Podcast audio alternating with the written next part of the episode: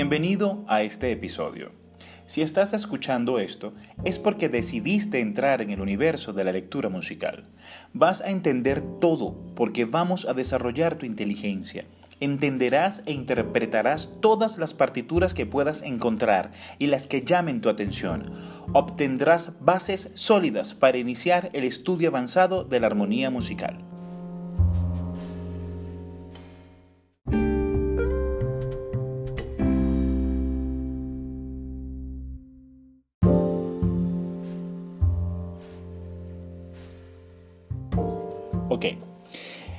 Vamos a hablar sobre el sonido, el primer punto. Antes de entrar en la materia de la escritura musical y de la lectura musical, debemos entender qué es el sonido y tratar de entender el comportamiento físico del sonido. El sonido es todo lo que nosotros escuchamos. Todo lo audible por el oído humano es un sonido. Ahora bien, Existen dos tipos de sonidos, los sonidos determinados y los sonidos indeterminados. Los sonidos determinados son los que se pueden clasificar. ¿Cómo clasificamos un sonido? ¿Cómo es eso? no podemos ver el sonido, evidentemente, solo podemos escucharlo y em, utilizamos unas herramientas para tratar de imaginarnos el comportamiento de este sonido. ¿sí? ¿Qué son las cualidades del sonido?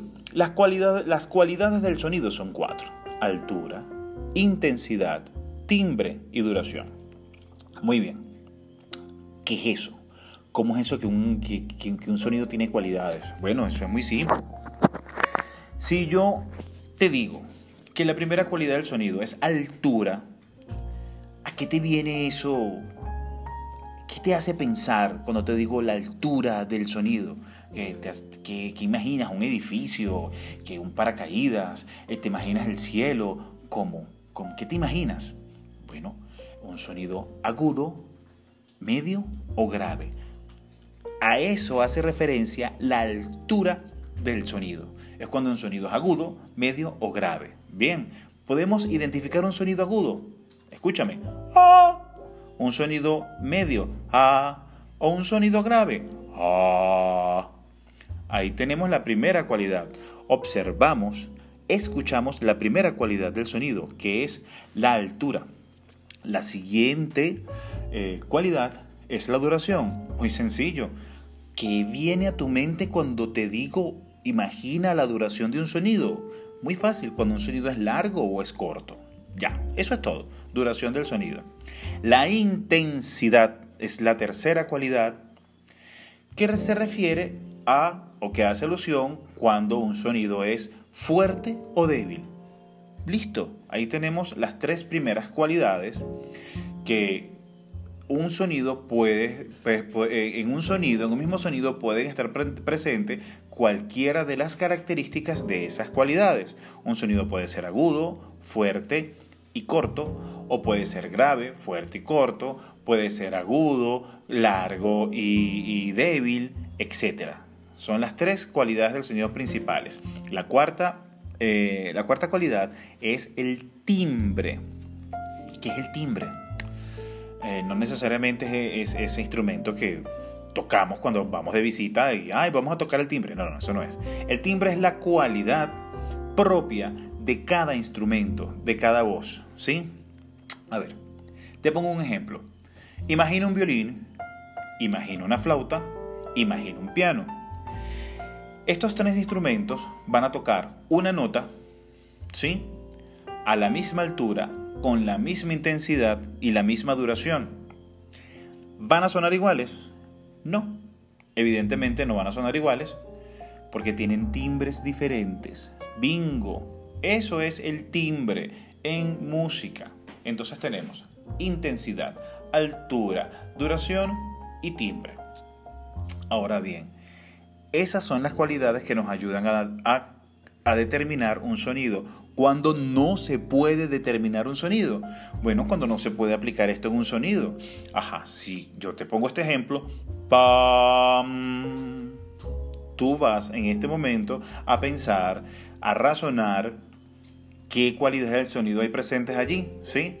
La clave de esto es escuchar, investigar y razonar. Esas van a ser siempre nuestras tres palabras claves. Escuchar, investigar y razonar. Si yo hago este sonido, por ejemplo, ¿qué cualidades, de, ¿qué cualidades del sonido se aplican allí? Repito, eso es un golpe. Ahí no hay altura, ahí no hay intensidad, ahí no hay duración, hay un sonido, sí, hay un sonido, pero no se puede clasificar. A esos sonidos que no se pueden clasificar los vamos a llamar sonidos indeterminados. Como te dije al principio, tenemos dos sonidos.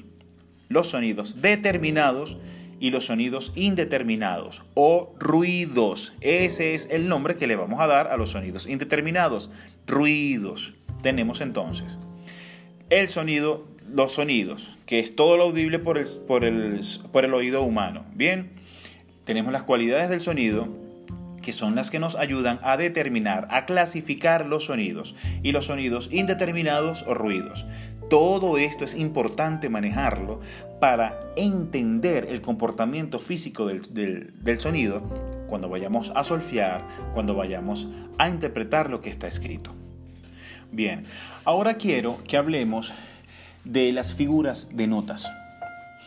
Me pasa que la mayoría de nosotros cuando iniciamos, eh, porque no conocemos los términos y todo esto, ¿sí? confundimos las figuras de nota con, eh, las, eh, con las notas. Son dos cosas totalmente diferentes. Las notas es el nombre que reciben los sonidos, es decir, do, re, mi, fa, sol, la, si. Esas son las notas. Son son el nombre que reciben los sonidos. Las figuras de notas son la blanca, la redonda, la corchea, la semicorchea, la negra. Esas son las figuras de notas. Esas las vamos a usar para escribir la altura y la duración de los sonidos en el pentagrama. ¿Ok? Papán. Vamos a aclarar esto. Entonces tenemos que los, las notas es el nombre que reciben los sonidos. Do, re, mi, fa, sol, la, si, do. Tú sabes que yo soy un curioso. A mí me gusta saber, conocer el origen de todo, el origen de, o intentar conocer el origen de las cosas. ¿De dónde vino eso? ¿Por qué se llama así? Eso creo que va a fortalecer, esa, esa, manera, esa visión va a fortalecer nuestro conocimiento en diferentes áreas. ¿De dónde viene eso? ¿Quién le puso nombre a las notas? Bueno, te voy a contar algo rapidito. Hubo un señor que se llamó Guido de Arezzo. Él era un monje, ¿sí? Él estaba en una abadía. Él era profesor de música. Te estoy hablando hace muchos años atrás, te lo dejo de tarea.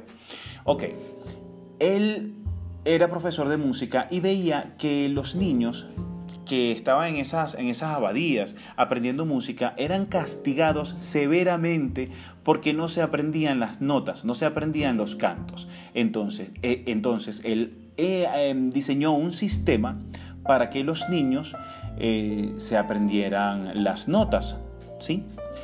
Te estoy resumiendo todo tremendamente porque esa, eso me gustaría que tú investigues por allí en su momento. ¿Quién fue Guido de Arezzo?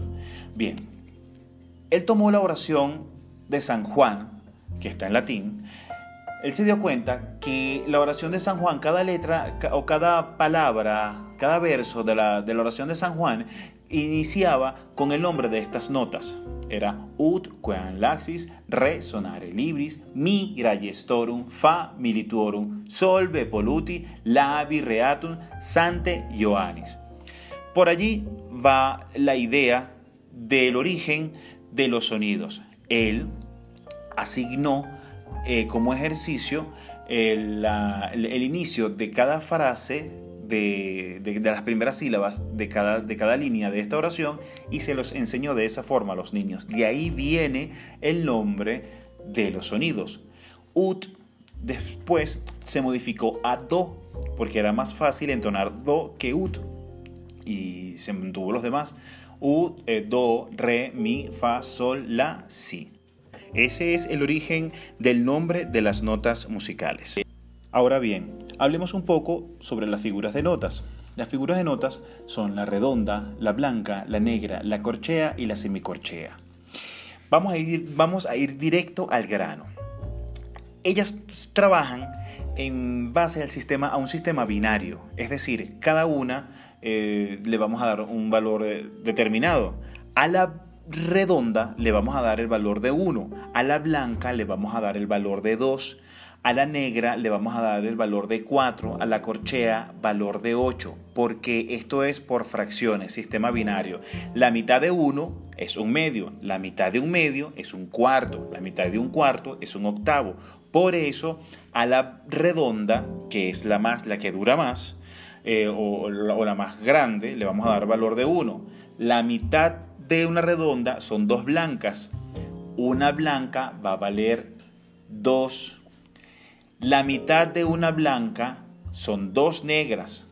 Una negra va a valer 4. La mitad de una negra es eh, dos corcheas. Y a la corchea le vamos a dar valor de 8. La mitad de una corchea son dos semicorcheas y le vamos a dar el valor de 16. Entonces, debes graficar esto. Dibujas una redonda. Entonces, una redonda tiene dos mitades. Abajo de la redonda dibujas dos blancas.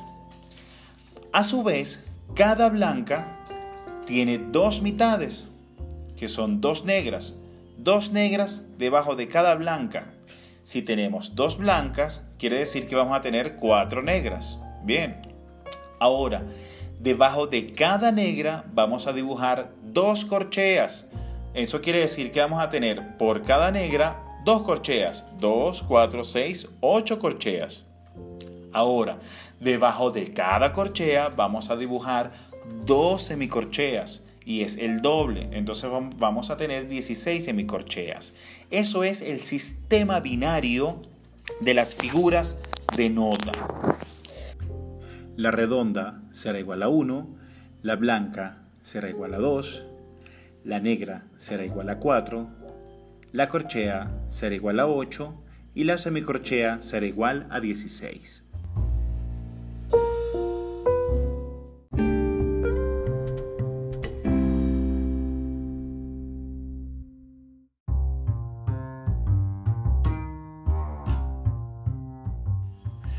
Te felicito por lo que acabas de hacer. Te invito a que repitas este audio varias veces para que refuerces lo que acabas de entender. Sígueme en mis redes sociales, investiga todo lo que escuchaste y comparte con todos estos podcasts. Espera los próximos episodios. Nos vemos pronto. Búscame en Instagram, en Twitter y en Facebook como Ángel Rengifo.